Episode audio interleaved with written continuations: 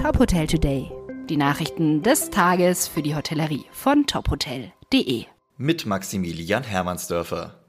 In mehreren Bundesländern fallen von heute an weitere Corona-Beschränkungen.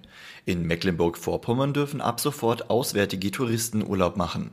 In Hamburg und Berlin können die Innenbereiche von Lokalen und Restaurants wieder öffnen.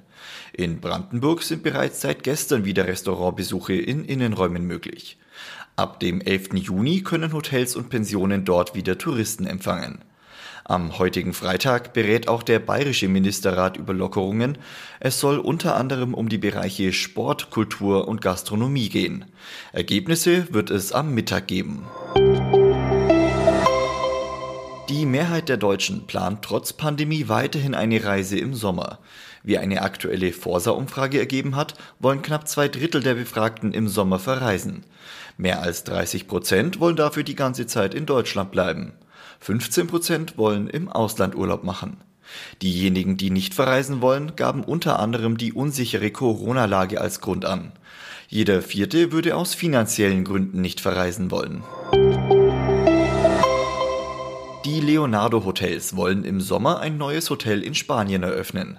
Das Leonardo Royal Barcelona Vierer sei das erste Hotel in Barcelona, das nach einem sechsjährigen Tourismusbaustopp in der Stadt genehmigt wurde. Das elfstöckige gläserne Gebäude verfügt über mehr als 200 Zimmer und eine Dachterrasse mit Infinity Pool und Skybar.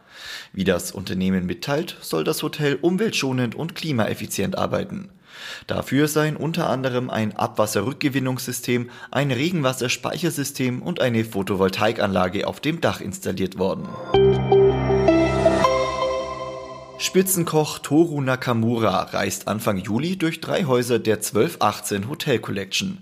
Gemeinsam mit seinem Team will er den Gästen ein exklusives Zwölfgang-Menü mit regionalen Einflüssen der verschiedenen Destinationen servieren. Zuerst geht es ins Schloss Flesensee an der Mecklenburgischen Seenplatte, danach ins Hotel Stadt Hamburg-Sylt. Den Abschluss der Tour macht das Seven Pines Resort auf Ibiza. Die Tickets für die Dinner-Events sind limitiert und ab sofort buchbar. Weitere Informationen zur Tour und weitere Nachrichten aus der Hotelbranche finden Sie auf tophotel.de.